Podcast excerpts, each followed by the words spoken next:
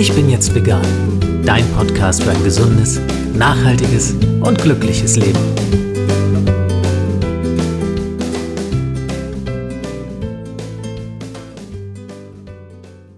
Hey und herzlich willkommen zum Ich bin jetzt vegan Podcast. Mein Name ist Jens Herndorf und ich freue mich sehr, dass du auch in dieser Folge wieder dabei bist. Mein heutiger Gast ist Profiradsportler und eines der bekanntesten deutschen Gesichter im Peloton. Seinen bisher größten Erfolg feierte der gebürtige Berliner mit einem Sieg bei der 17. Etappe der Tour de France 2015.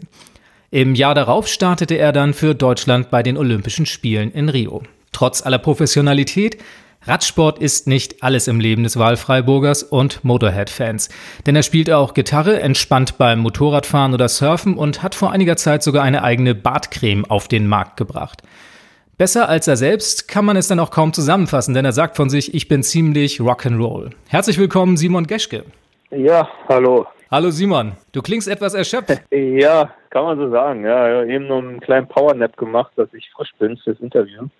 Und äh, ja, ich bin gerade im Trainingslager in Spanien. Jetzt haben wir den, den ersten großen Block jetzt hinter uns. Morgen ist Ruhetag und wir haben drei Tage jetzt äh, ziemlich viel auf dem Rad gesessen. Und äh, ja, jetzt ist gerade Feierabend. Prima, dann hast du dir Entspannung redlich verdient.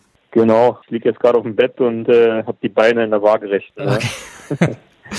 Simon, wir wollen uns heute ein bisschen über dich, deine Karriere und auch dein veganes Leben unterhalten. Und ich würde gern mal ganz an den Anfang springen. Du bist quasi ja, kann man so sagen, mit dem Radsport im Blut aufgewachsen. Dein Vater war Bahnfahrer, mehrfacher DDR-Meister, sogar Weltmeister. Und man könnte meinen, da war dein Weg quasi vorprogrammiert. War das so? Schon so ein bisschen, ja. Wie gesagt, wenn man damit aufwächst, dann, ähm, ja, dann, mein Vater war ganz früher auch noch Trainer und ähm, ja, deswegen bin ich damit zu groß geworden, war dann auch ähm, ja äh, als kleines Kind schon mal mit beim Sechs-Tage-Rennen und so. Und mein Vater ist dann zwar nicht mehr aktiv gefahren, aber ähm, hat noch viel viel Mountainbike gefahren, ehrlich gesagt. Und ja, da bin ich halt ab und zu dann erstmal mitgekommen und dann war so ein bisschen Leidenschaft geweckt und äh, als ich zwölf war, hat Jan Ulrich die Tour gewonnen. Das hat auch nochmal äh, ja in ganz Deutschland einen ziemlichen Hype ausgelöst und bei mir natürlich auch, da ich wie gesagt sowieso mal einen Bezug dazu hatte und mein Vater das auch mal verfolgt hat. Und äh, ja, dann bin ich erst äh, mehr Mountainbike-Rennen gefahren und dann später auch auf die Straße äh, in Berlin dann im, im Verein gefahren und ja, Straße und Bahnrennen auch gefahren und ähm, irgendwann hat sich dann rauskristallisiert, dass ich schon das größte Talent mehr auf der Straße habe. Mein Vater war ja Bahnfahrer, was ein bisschen äh, quasi ja keine andere Sportart, aber doch eine sehr andere Disziplin ist vom Training her und vom äh, ja einfach vom äh, vom ganzen drumherum. Und äh, ja, ich bin jetzt Straßenfahrer geworden und bin ganz froh so jetzt äh, mit dem, wie sich so alles entwickelt hat. Ja. 2009 hast du dann deinen ersten Profivertrag unterschrieben, bist jetzt also gut neun Jahre Berufsradfahrer. Kannst du uns noch mal kurz skizzieren, wie es dazu kam, nachdem du so deine ersten Schritte als Amateur gemacht hast? Ich bin ähm, mit 15 dann ähm, in Berlin im Verein gefahren und von da, da, ja, ab da an war so ein bisschen schon der Weg, so ein bisschen ähm, auf eine Profikarriere ähm, geschielt. War schon für eigentlich 15, 15 16-jährige Sportler schon sehr strukturiertes Training. Nicht äh, hochwissenschaftlich, aber doch jeden Tag und ähm, auch mit Krafttraining, mit, ähm, mit äh, relativ vielen Wettkämpfen auch und ähm, dann war es halt schon ähm, schon so, dass man es nicht mehr nur aus Spaß gemacht hat, sondern wirklich mit Wettkampfcharakter. Und damals waren die Altersklassen auch so ähm, alle zwei Jahre Jugend, Junioren hieß das und dann ist man in die U23 gekommen und da habe ich mich ganz gut verkauft in der U23, bin auch ähm, in die Nationalmannschaft aufgenommen worden und hatte dann dadurch äh, gute Möglichkeiten, äh, auch internationale Rennen zu fahren, die wichtig sind, wenn man ähm, sich für Profiteams empf empfehlen will und bin auch dann äh, auf internationaler Ebene ganz gut gefahren und ähm, auch ähm, mehrmals die U23 Weltmeisterschaften gefahren. Und äh, ja, und dann wurden mehrere Teams auf mich aufmerksam weil natürlich Nachwuchsfahrer wichtig sind für jedes Team, um äh, ja die Zukunft einfach äh, ein bisschen abzusichern. Und äh, genau, dann bin ich zu einem etwas kleineren Team äh, nach Holland gekommen, weil äh, ja eigentlich mein mein Wunsch äh, zu einem großen Team dafür hat es nicht ganz gereicht. Ich bin dann erstmal über die Schiene bei einem kleineren Team äh, gestartet und es ist dann aber ähm, immer größer geworden, auch das Team, wo ich jetzt noch fahre. Und äh, ja, jetzt sind wir eins der besten Teams der Welt geworden was natürlich schön ist, wenn man als junger Fahrer, ich bin dann mit, mit 22 in das Team Und ähm, ja, und dann mit dem Team so ein bisschen gewachsen ist und äh, das, das war für meine Laufbahn, denke ich, sehr gut. 2009 Profi geworden. Wir sprachen gerade drüber, wenn man mal zurückblickt. Wir wollen ja über vegane Ernährung auch noch sprechen. Wie hat sich denn die Ernährung zu der Zeit, als du Profi wurdest oder vielleicht auch noch zu deiner Amateurzeit dargestellt? Also als Radsportler achtet man sehr auf sein Gewicht natürlich, ähm, hat natürlich aber den angenehmen Vorteil, dass man sehr viel essen kann und muss auch für die Regeneration, für ähm, ja, also Skispringer zum Beispiel, die müssen ja eigentlich nur dünn sein. Und äh, ja, als Radsportler muss natürlich die Performance bringen über mehrere Stunden und ja, von daher ist Ernährung eigentlich ein sehr großer Teil des Lebens äh, als Radprofi. 2009 war es für mich klar, man ist auch, man wird immer ähm, mit den Jahren immer so ein bisschen professioneller. Und ähm, als ich Profi geworden bin, habe ich mir noch nicht so viel äh, Gedanken über meine Ernährung gemacht, weil man, wenn man jung ist, ja immer noch denkt, ja, man macht irgendwie alles mit Talent. Aber äh, über die Jahre hinweg wurde das halt immer mehr, dass man sich äh, auch mehr dafür interessiert hat und weil man auch gemerkt hat, klar, am Anfang macht man noch große Sprünge, wenn man jetzt zum Beispiel ich, als ich Profi geworden bin, ähm, die ersten ein, zwei Jahre macht man einfach noch ähm, große Leistungssprünge, weil man einfach dann noch die, die, ähm, die großen Rennen fährt. Ich bin dann 2009 das erste Mal die Tour de France gefahren auch und das Jahr darauf wurde ich noch mal viel besser, einfach durch diese Wettkampfhärte, die man dann kriegt. Und ähm, ja, aber wenn man dann so ein bisschen stagniert, dann ähm, guckt man schon, wo man noch was machen kann im Training und natürlich auch über die Ernährung, probiert neue Sachen aus, wie gesagt. Und ja, da kommt man halt äh, ganz schnell auf die Ernährung, was halt äh, neben dem Training einfach, denke ich, der größte, das größte ähm, Leistungspotenzial oder die, die größten Leistungssprünge äh, geht halt einfach über die Ernährung, ja. Das klassische Bild, was man so als Außenstehender vor Augen hat, wenn es um Ernährung von Radsportlern geht, ist der Berg von Nudeln. Genau. Sind ja nun erstmal vegan. Trifft es ungefähr so das Bild, was man 2009 von der gesunden Ernährung beziehungsweise von der ausreichenden Ernährung für Radsportler hatte? Ging das da einfach nur um Kohlenhydratzunahme und den entsprechenden Ausgleich des Verlustes über den Tag oder habt ihr euch da auch schon konzentrierter mit Ernährung auseinandergesetzt? Also ich hatte damals ähm, so ein Buch, wo es so um, um Blutgruppenernährung ging. Das war ähm, ja nicht uninteressant, aber ähm, da, da, das habe ich halt viel gemacht, was auch schon ähm, jetzt in, in Richtung Veganismus jetzt für meine Blutgruppe jetzt empfohlen hat, wenig Fleisch zu essen oder gar keins, also auch gar kein rotes Fleisch und so. Also daran hatte ich mich sowieso schon sehr gehalten. Und ähm, auch Milchprodukte äh, ja, kontraproduktiv äh, beschrieben hat. Und ähm, von daher war der Schritt da zur veganen Ernährung gar nicht mehr so groß jetzt. Also zur veganen Ernährung bin ich dann äh, vor zwei Jahren umgestiegen, zum größten Teil. Als ich angefangen habe, mich mit Ernährung zu, zu beschäftigen, war das halt so das Erste, dass ich ähm, wenig rotes Fleisch gegessen habe, gar keins, aber trotzdem noch viel äh, Geflügel und Lachs und ja, Milchprodukte hatte ich dann damals schon, also ab 2009 hatte ich schon eigentlich nur noch ähm, Sojamilch im Kühlschrank und damals war das ja aber auch, das, da hat sich ja auch sehr viel getan, dass halt, ähm, dass jetzt so viele Alternativen gibt, alleine ähm, was die, was die pflanzliche Milch angeht, gibt es ja inzwischen auch schon viel mehr als noch vor zehn Jahren. Das ist auf jeden Fall äh, eine sehr gute Entwicklung. Und ja, aber wie gesagt, da ich jetzt damals schon viel ähm, Sojamilch und sowas getrunken statt Kuhmilch. Und von daher war der Schritt gar nicht so so riesengroß, ja. Du sagst vor zwei Jahren, also es gab dann keinen konkreten Auslöser für dich. Es gab jetzt keinen Leistungseinbruch oder irgendeine andere Unverträglichkeit, wo du gesagt hast, so jetzt wäre das vernünftig, sondern es war einfach von dir ja eine logische Konsequenz, diesen einen Schritt dann noch weiterzugehen. Genau, ja. Ich habe mich davor gar nicht so ähm, klar wusste ich, was es ist und hatte auch ähm, eigentlich keine Vorteile, sondern äh, habe mir bloß immer gedacht, dass es doch sehr schwierig ist, äh, sich vegan zu ernähren und ähm, dann aber, nachdem ich diverse Dokus gesehen habe, ja, einfach immer weniger Lust gehabt, es nicht zu machen.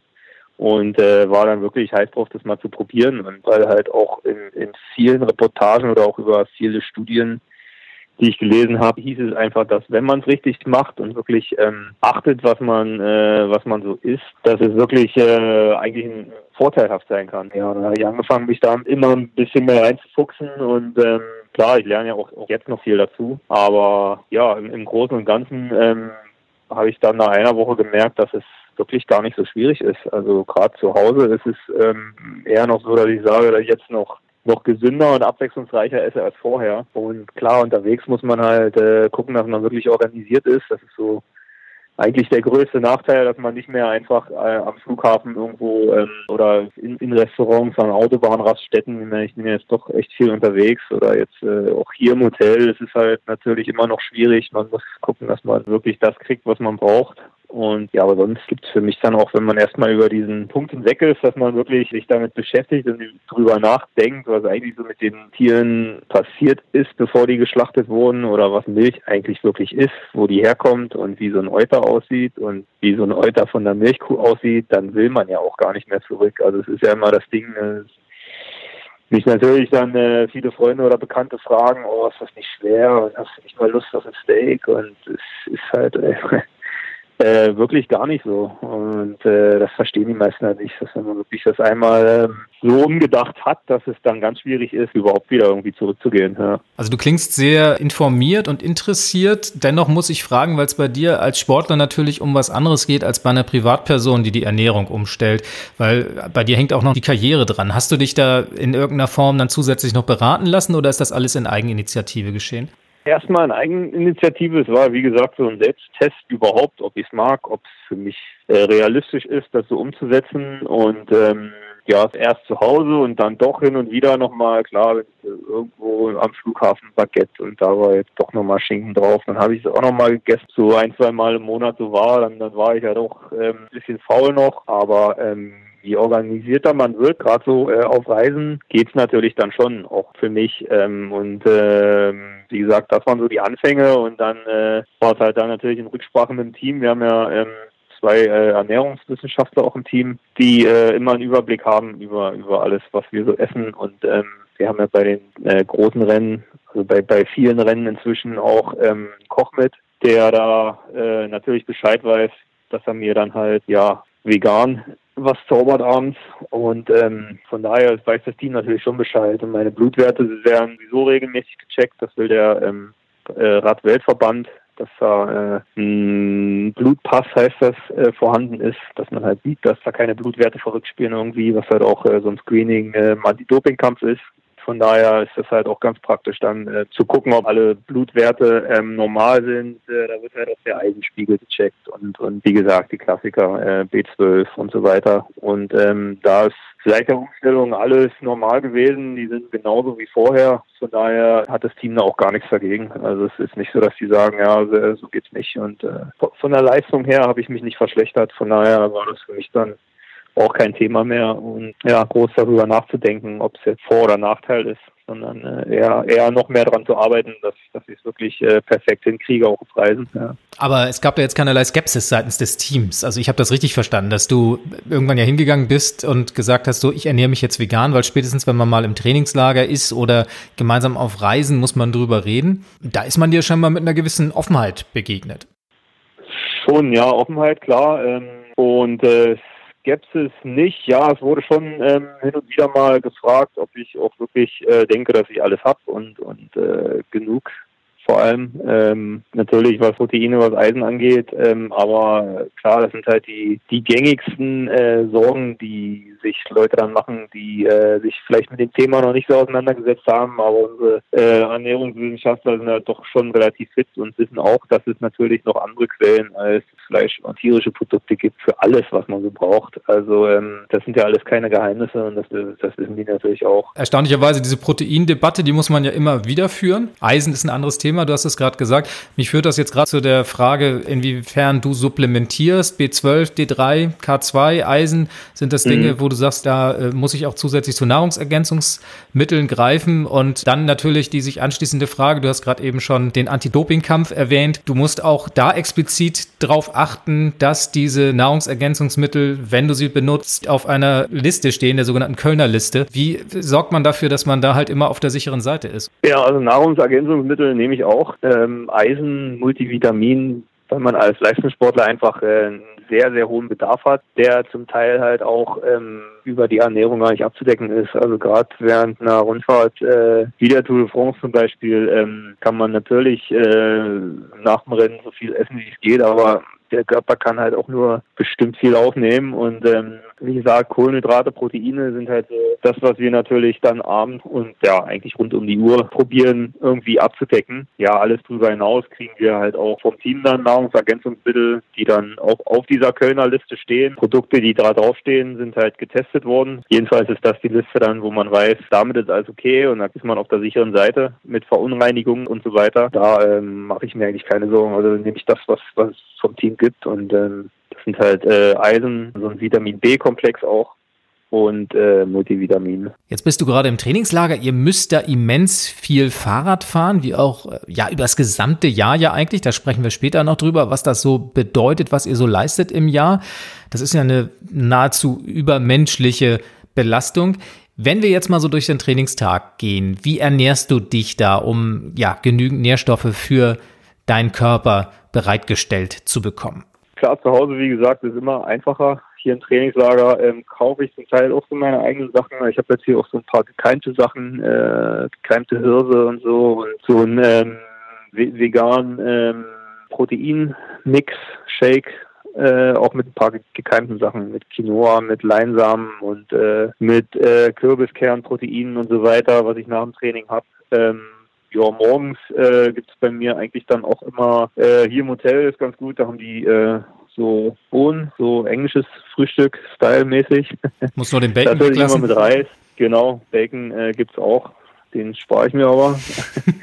Und äh, dann äh, bin ich großer Fan von äh, ja, einfach Brot mit Erdnussbutter und äh, so in, in Holland gibt's so Appelstrop heißt das. Das ist wie in Deutschland ist das dieser Zuckerrübensirup. Mhm. Also zu Hause immer diesen Zuckerrübensirup. Also das ist eine schöne Kombination, einfach äh, fett und süß. das äh, gibt auf jeden Fall Power morgens. Und ähm, ja, und dann ja noch ein Müsli hin und wieder, ja, mit Banane und so weiter das ist dann so mein Frühstück auch schon relativ viel. Also gerade, ähm, glaube, normaler Mensch könnte sowas morgens gar nicht essen. Aber wenn man, äh, wie gesagt, längere Zeit, über, über längere Zeiträume äh, jeden Tag lange Rad fährt, dann saugt der Körper auch eine Menge auf. Genau, dann äh, auf dem Rad haben wir vom Team auch Riegel. Das sind auch so Müsli-Riegel. Und mittags habe ich so ein bisschen meine eigenen Sachen gekauft. Hummus, äh, mein eigenes Brot, wie gesagt, diesen Shake mache ich mir nach dem Training. Avocados habe ich mir gekauft. Und äh, ja, dann esse ich noch ein bisschen Früchte aus dem Restaurant. Wenn ich es dann gar nicht bis zum Abendessen schaffe, mache ich mir nochmal ein Müsli.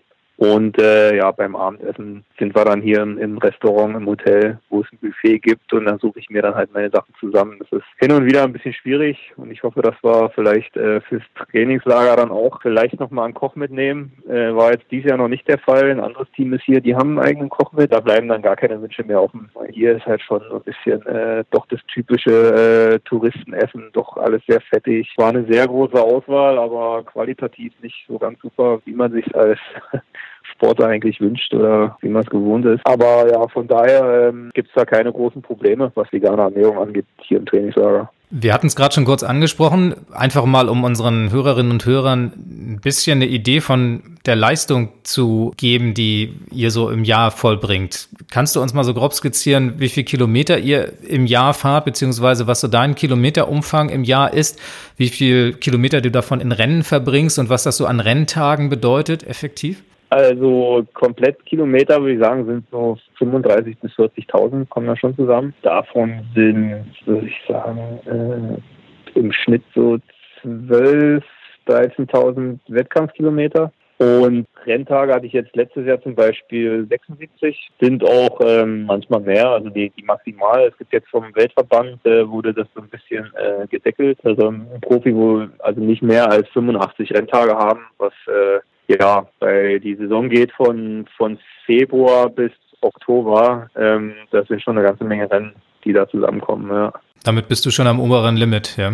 Genau, ja. Also ich hatte jetzt noch, war jetzt neun Tage unter diesem Limit. Dazu kommen dann halt noch die Trainingslager, die Reisetage. Also man ist da schon fast die Hälfte des Jahres eigentlich nicht zu Hause, ja. Dann hattest du diesen immensen Kalorienbedarf erwähnt, der sich natürlich klar über die reine Kilometerleistung über die Jahre auch aufbaut, das ist das eine. Aber wenn wir jetzt uns mal so ein Rennen ansehen, sei es nur eine Landesrundfahrt, eine große, die halt über mehrere Wochen geht oder halt auch mal ein Tagesklassiker, wenn ihr halt eine Etappe fahrt über 150, 250 Kilometer, was bedeutet das am Ende des Tages? Was habt ihr da an Kalorien verbrannt? Also man kann ja mal so in Relation setzen, damit unsere Hörerinnen und Hörer eine Vorstellung haben, was das bedeutet. 2500 Kilokalorien, das ist so das, was man, glaube ich, für einen durchschnittlichen Mann mit einer normalen Betätigung den Tag über ansetzt. Wie verhält sich das bei euch? Naja, das ist schon äh, viel, viel mehr. Schon 8000, glaube ich, ab, ab und zu. Ich habe die Zahlen immer gleich so im Kopf, aber das A und O bei so einem großen Rennen, äh, gerade bei einer Rundfahrt, ist halt, dass man nie Hunger kriegt. Man äh, ist halt morgens schon so viel, dass eigentlich einem zum Hals raushängt, dann äh, auf dem Rad geht's weiter. Man muss halt gleich in der ersten Stunde eigentlich äh, Reiskuchen oder so Riegel essen. Ähm, einfach, dass man halt immer dem Körper irgendwie was gibt und nie irgendwie in die Situation kommt, dass man äh, Kaloriendefizit hat am Ende des Tages. Ja, das ist nicht immer so einfach. Da manchmal so extrem heiß und man hat eigentlich gar keinen Appetit. Ja, dann nach dem Rennen im Bus äh, gibt's direkt wieder Pasta und äh, abends geht's halt weiter. Also es ist wirklich äh, rund um die Uhr, wenn man äh, selbst auf dem Rad isst man wirklich mehr als äh, ja als manche Leute in drei vier Tagen schätze ich. Ich glaube, da bringt man den Körper auch äh, im Hinblick auf seine reine Aufnahmefähigkeit wirklich an sein Limit. Ne? Und äh, es wird ja auch euer Gewicht überprüft Tag für Tag. Genau, ja, dass man da wirklich stabil bleibt. Also die meisten gehen ja auch schon sehr austrainiert an Start von einer großen Rundfahrt. Es ist jetzt nicht so, dass man äh, also während einer Rundfahrt abnehmen sollte man eigentlich halt auch nicht. Man soll halt wirklich fit reingehen und ähm, am besten jeden Tag die Kalorien so zu sich nehmen, dass es wirklich so gedeckt ist, dann, dann nimmt man normalerweise auch nicht ab und das sollte halt eigentlich auch nicht passieren. Klar, wenn man, wenn man mit zwei Kilo zu viel in eine Rundfahrt reingeht, kann man schon nochmal abnehmen, aber dann wird man halt auch schwächer. Ja, das ist halt nicht das Ziel. Ja, das kann man dann während der Trainingsphase machen. Du hattest vorhin schon, da würde ich gerne nochmal drauf zurückkommen, erwähnt, dass zu Hause und auch im Trainingslager die Möglichkeiten besser sind, sich zu ernähren.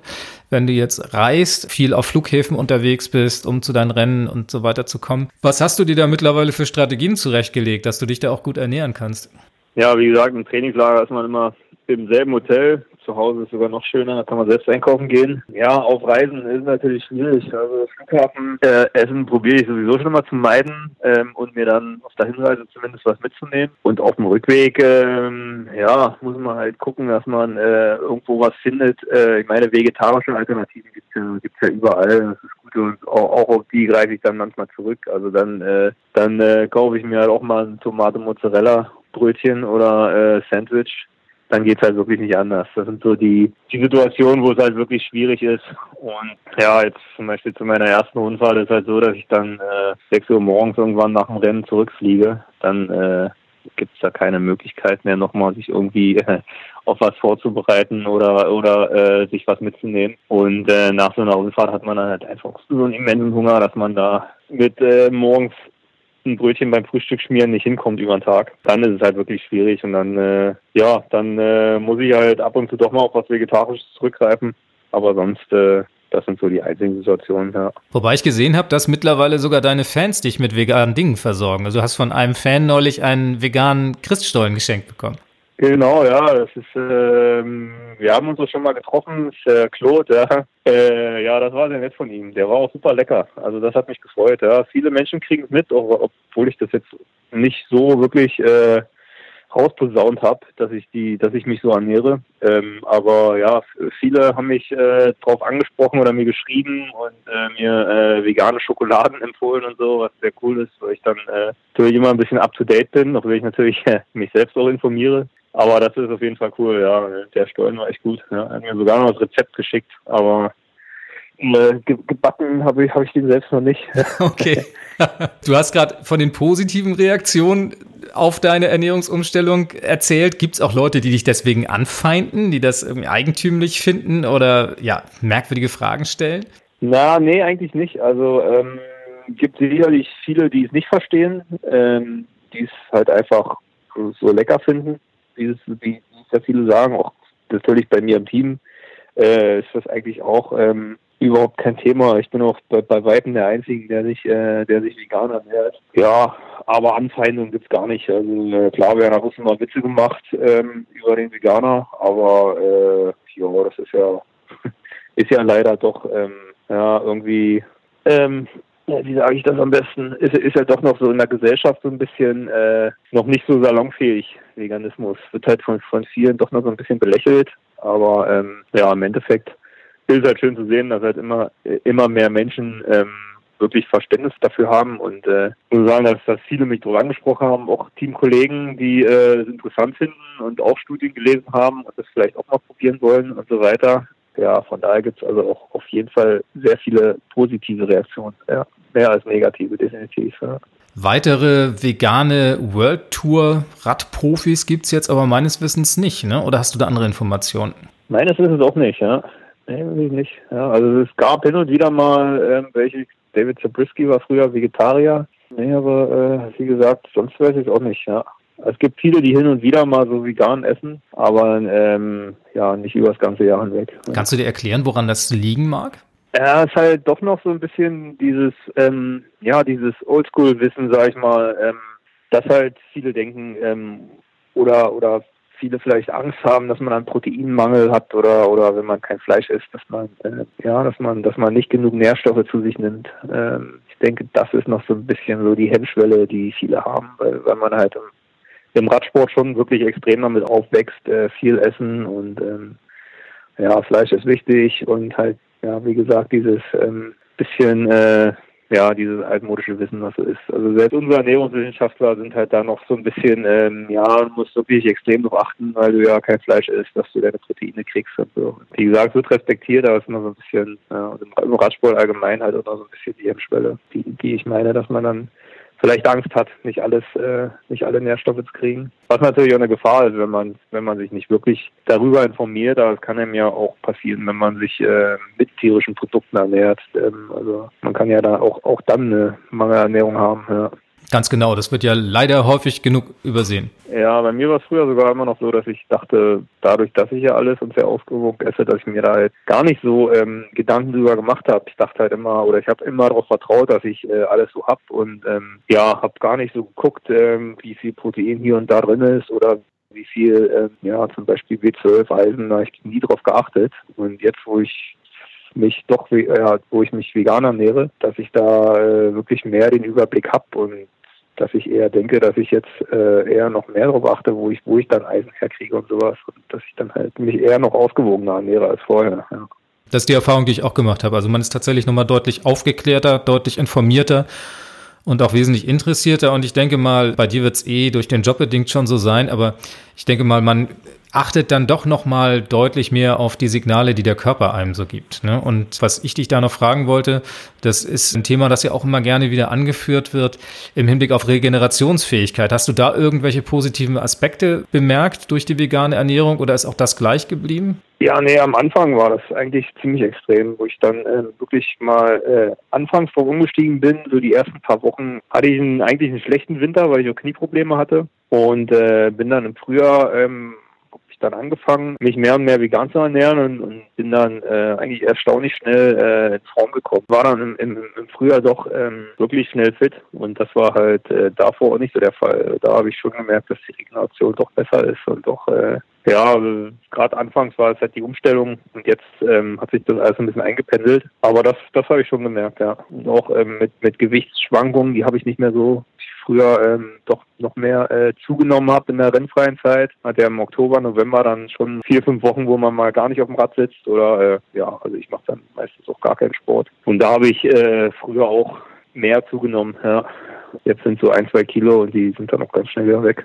Simon, da einige meiner Hörerinnen und Hörer mit Sicherheit auch Ausdauersport betreiben und äh, falls sie jetzt noch nicht vegan leben sollten, darüber nachdenken, sich vegan zu ernähren als Sportler, welche zwei bis drei Tipps könntest du denen an die Hand geben? Ja, wie gesagt, äh, organisiert sein. Gut, das ist jetzt die Frage, wie oft man unterwegs ist, aber ähm, ja, selbst wenn man ja mal äh, Sport soll ja auch Spaß machen, wenn man mal irgendwo einen Kaffeestopp macht, dass man halt guckt, dass da zum Beispiel ähm, Gibt's ja aber sowieso schon fast überall so Mandelmilch-Cappuccino äh, gibt oder Sojamilch-Cappuccino. Ähm, ansonsten kann ich nur sagen, ja, am, am besten einfach keine Angst haben und ähm, sich wirklich damit beschäftigen. Und es gibt so viele tolle Sachen, die auch nicht immer äh, zwingend teurer sind. Das ist ja auch so ein Klischee, was, was heißt, ja, die ganzen Bio-Sachen ähm, sind ja alle wahnsinnig teuer. Ich kann es halt jedem nur empfehlen, es zumindest einfach mal eine Woche auszuprobieren und wirklich äh, ja, sich vielleicht vorher ein bisschen damit zu beschäftigen und dann wirklich eine Woche mal wirklich äh, auszuprobieren und ähm, wirklich darauf achten, dass man alles hat und dann einfach mal gucken, ob es einem besser geht oder nicht. Aber ich bin mir ziemlich sicher, dass es einem besser geht, ja. Also organisiert sein halten wir fest, keine Angst haben davor, sich vegan zu ernähren und es tatsächlich einfach einmal auszuprobieren. Kann ich hundertprozentig so unterschreiben, finde ich total toll. Man hat ja nichts zu verlieren, ja. Wenn es einem nicht gefällt nach einer Woche, ja, kann man ja immer noch zurückgehen. Simon, wir haben eine Menge über dich erfahren. Es gibt möglicherweise Menschen, die noch mehr über dich wissen wollen. Wer neugierig ist, wo kann er dir am besten folgen? Am meisten mal eigentlich auf Facebook und äh, Instagram. Und äh, genau, da kann man einfach meinen Namen eingeben und dann findet man mich normalerweise relativ schnell, Simon Geschke. Und äh, Twitter-Account habe ich auch, der ist auch aktiv. Von daher bin ich eigentlich überall vernetzt. Ja, klasse. Die Links setze ich auf jeden Fall in die Shownotes zu dieser Sendung. Und jetzt habe ich natürlich noch eine allerletzte Frage, weil mir wurde aus gut informierten Kreisen zugetragen, dass du sehr, sehr gerne grillst. Ist das richtig? Das ist, das ist auch immer noch der Fall. Das habe ich vorher schon äh, sehr gerne gemacht und mache ich auch immer noch sehr gerne. Jetzt hat sich natürlich äh, das, was auf den Grill kommt, geändert. Jetzt äh, kommen da immer noch so äh, nur noch so Gemüse und Seitan Bratlinge drauf viel Gemüse und äh, ja, jetzt kann ich auch viel besser schlafen nach dem Grillen. Test bestanden, würde ich sagen. Simon, ich danke dir für dieses Gespräch, für diese ja, tollen Einblicke in das äh, Leben eines veganen Radprofis. Ich drücke dir die Daumen für die Saison. Ich hoffe auf ja, viele tolle Platzierungen für dich eine verletzungsfreie Saison vor allem und dass du der veganen Sache treu bleibst. Und wer weiß, vielleicht folgt der ein oder andere Radsportler ja auch noch deinem Beispiel und vielleicht hast du ja den ein oder anderen Amateursportler auch dafür begeistern können, die vegane Ernährung mal auszuprobieren. Also nochmal von dieser Seite vielen, vielen Dank. Vielen Dank auch, ja. Ja, das war sie auch schon wieder. Eine weitere Folge des Ich bin jetzt vegan Podcasts. Alle Links und Infos findest du unter www.ichbinjetztvegan.de slash podcast 014 für die 14. Episode. Und natürlich freue ich mich wieder über deine Bewertung und deine Rezension auf iTunes, denn je mehr Bewertung, je mehr Besprechung dieses Podcasts und je mehr Sterne vor allem, desto besser ist der Podcast auch für andere zu finden. Und vielleicht schaffen wir es damit, den ein oder anderen Menschen noch für die vegane Sache zu begeistern, indem er diesen Podcast leichter auffindet. Das war's von meiner Seite. Ich hoffe, du hattest genauso viel Spaß mit dieser Sendung wie ich und ich freue mich schon aufs nächste Mal. Bis denn. Tschüss. Das war Ich bin jetzt vegan. Dein Podcast für ein gesundes, nachhaltiges und glückliches Leben. Wenn es dir gefallen hat, freue ich mich über deine Bewertung auf iTunes oder eine Mail an podcast@ichbinjetztvegan.de. Bis zum nächsten Mal.